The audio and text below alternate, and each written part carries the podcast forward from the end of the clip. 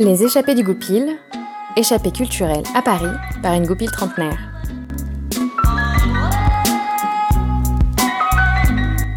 Échappée numéro 45, 13 Reasons Why. Lors de ma dernière échappée, autour de Pourquoi l'amour fait mal d'Eva Illouz, j'avais laissé entendre que la prochaine serait plus légère. Eh bien, j'ai menti. En effet, vous allez le voir, la série 13 Reasons Why est ultra puissante, pas très drôle, et traite de sujets très sérieux. Mais elle vaut vraiment le coup. Je vous présente tout de suite le synopsis et la tornade de réflexion qu'elle a déclenchée chez moi.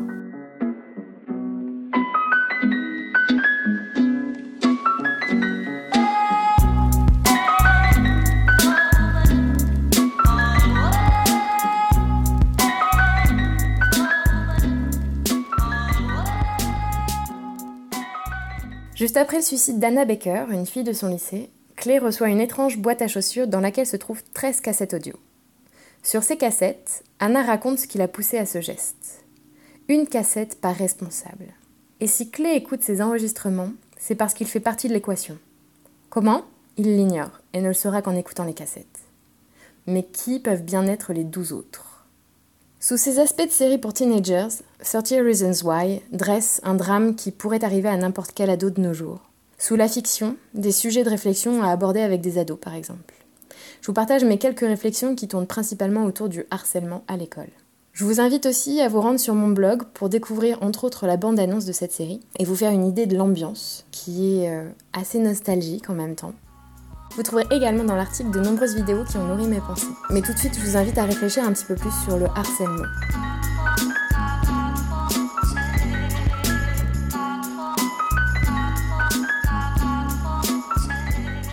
Étant né dans les années 80, j'ai grandi avec l'internet 56K, où on n'avait que quelques minutes par jour pour se connecter, sinon on risquait d'exploser le forfait qui coûtait une blinde, et donc de déchaîner les foot de nos parents. En bonus, s'ils avaient le malheur de décrocher le téléphone, ça déconnectait. Bref, l'enfer. Mais heureusement, il y a très vite eu MSN et ses Wiz, de quoi se reconnecter à sa tribu.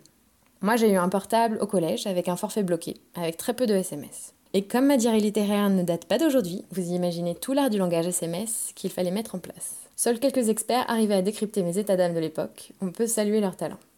Bref, tout ça pour dire qu'il n'y avait pas Snapchat, les MMS, WhatsApp, Messenger et tous ces réseaux qui connectent en un clin d'œil toute une bande. Aussi, j'ai été plutôt préservée dans mon adolescence par tout ce qui pouvait se passer sur les internets. Force est de constater toutefois que les mœurs sont bien changées. Avec tout ça, un moment intime ou un contenu qu'on croyait personnel peut très vite se répandre comme une traînée de poudre dans un lycée. Sans contexte, sans histoire autour, l'interprétation est libre à chacun.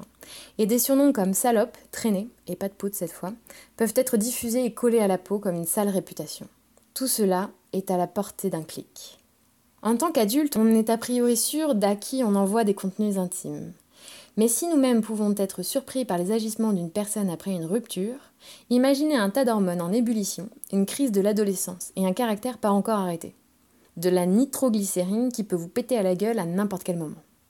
C'est pourquoi il me semble important de sensibiliser les jeunes à ce qu'ils envoient, partagent ou même simplement relaient, car ils participent à ce jeu dangereux avec cette innocente action. Sans rentrer dans l'histoire, pour ne pas vous spoiler, je parlerai juste d'un événement et surtout d'une réplique qui m'a choquée. Anna se retrouve sur la liste des plus beaux culs de sa classe. Une belle récompense, pensez-vous, quoique un peu potache? Non, c'est pire que ça ce qui est en train de se jouer ici. Et ça, Anna le dit très bien avec cette simple phrase.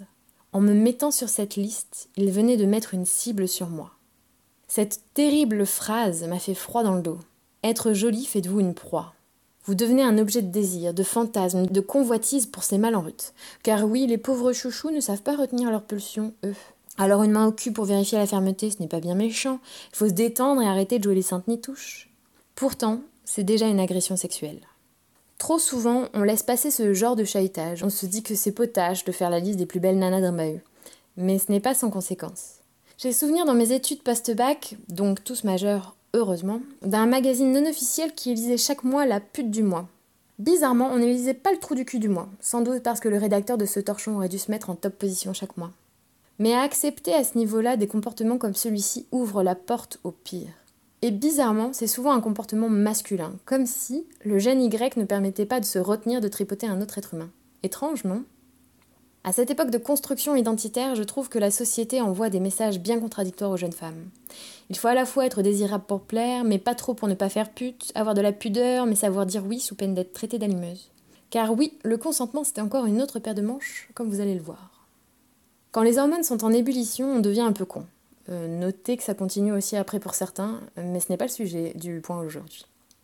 Alors parfois, on pense n'avoir rien fait de mal, ne pas avoir forcé la main à l'autre, ou tout simplement être dans son bon droit.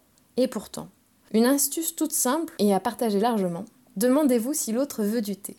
Cette idée vient d'une vidéo qui a été assez virale, où justement on faisait un joli parallèle entre le consentement dans un acte sexuel et l'autorisation à servir du thé. Pensez toujours à vérifier si la personne veut bien du thé au moment de le servir. Et ne vous vexez pas si elle refuse, alors que vous aviez mis à chauffer l'eau, infuser le thé, parce qu'elle avait dit vouloir du thé. Et surtout, on ne fait pas boire du thé à quelqu'un qui est inconscient. C'est la base. Eh bien, c'est pareil avec le sexe. Et si ces petits cerveaux en formation d'ado ne peuvent pas le comprendre pour le sexe, ils y arriveront peut-être avec la métaphore du thé.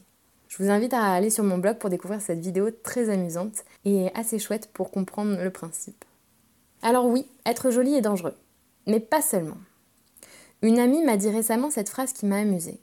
Toi, avec ton statut d'intello, finalement, tu étais assez protégé. C'est vrai qu'avec mon fil barbelé dans la bouche et mes culs de bouteille vissés sur le nez, je ne risquais pas de déchaîner l'imaginaire des foules. Non, pas de harcèlement sexuel pour moi. Ouf.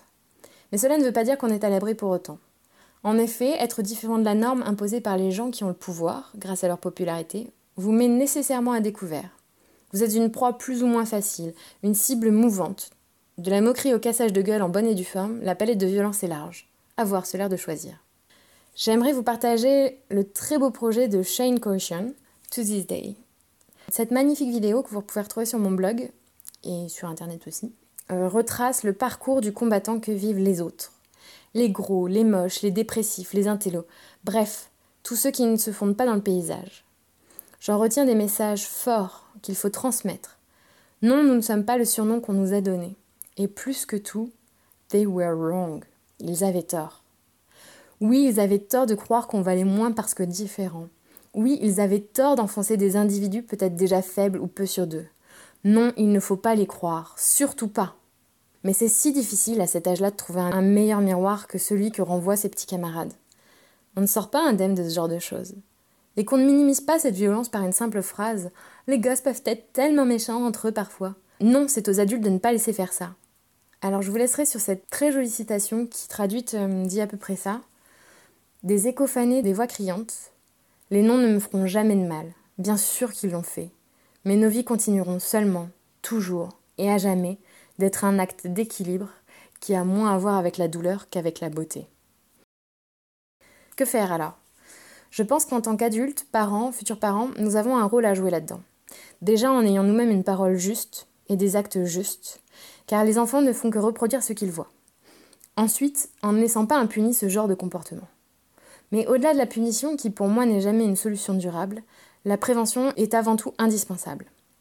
Faire prendre conscience aux jeunes de la portée de leurs actes, ouvrir la parole aux jeunes qui subissent ces violences, et rappeler sans cesse qu'il y a quelqu'un pour les aider, quelque part, et qu'il ne faut surtout pas hésiter à faire appel en cas de besoin.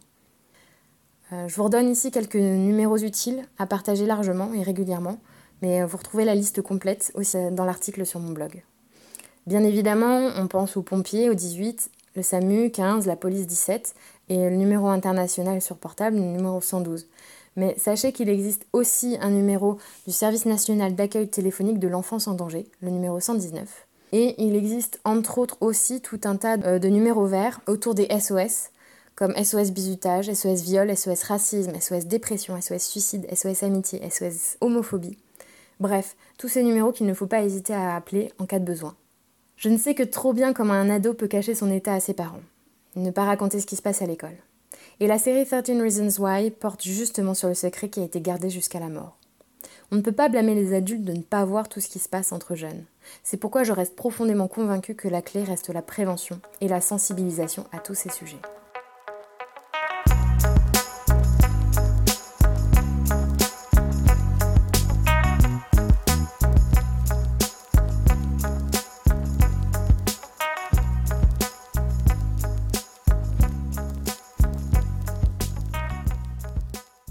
Pour conclure, je dirais que l'adolescence n'est une période facile pour personne. Nous avons tous nos casseroles, et je suis convaincue que les harceleurs ne sont pas les gens les plus heureux de la Terre. Ou s'ils le sont, ce sont de vrais psychopathes.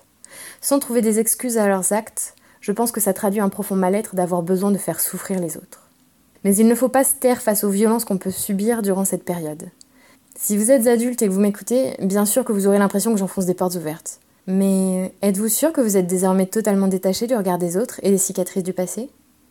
N'y a-t-il pas un petit chefaillon qui vous tyrannise au bureau? Jusqu'où le laissez-vous aller sans rien dire? Ou n'avez-vous pas fermé les yeux sur des actes répréhensibles dont vous êtes témoin mais pas victime? Ou simplement, qui n'a jamais colporté un ragot sur une collègue? Pas si simple, hein? Alors je n'ose imaginer le bordel quand on est en construction identitaire avec des hormones qui font n'importe quoi. Si cette échappée peut être utile, tant mieux. En tout cas, moi j'ai beaucoup aimé 30 Reasons Why, qui dans sa première saison vous mène jusqu'au bout pour savoir le fin mot de l'histoire et comprendre pourquoi une jolie jeune fille mignonne comme tout, sans histoire, en arrive à ce geste irréparable. Sans être cucu ou gnangnan, elle secoue en nous mettant face à la jungle que peut être l'adolescence. Une série en tout cas qui fait réaliser aux vieux comme moi ce qu'est l'adolescence moderne est peut-être un bon contenu à regarder en famille pour ouvrir le dialogue sur ce qui peut vraiment se passer à l'école.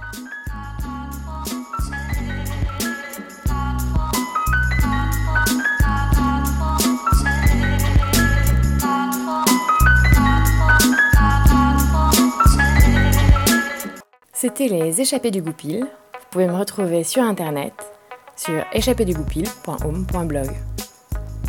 Et sinon, sur Facebook et Instagram, hâte les échappées du goupil. À bientôt!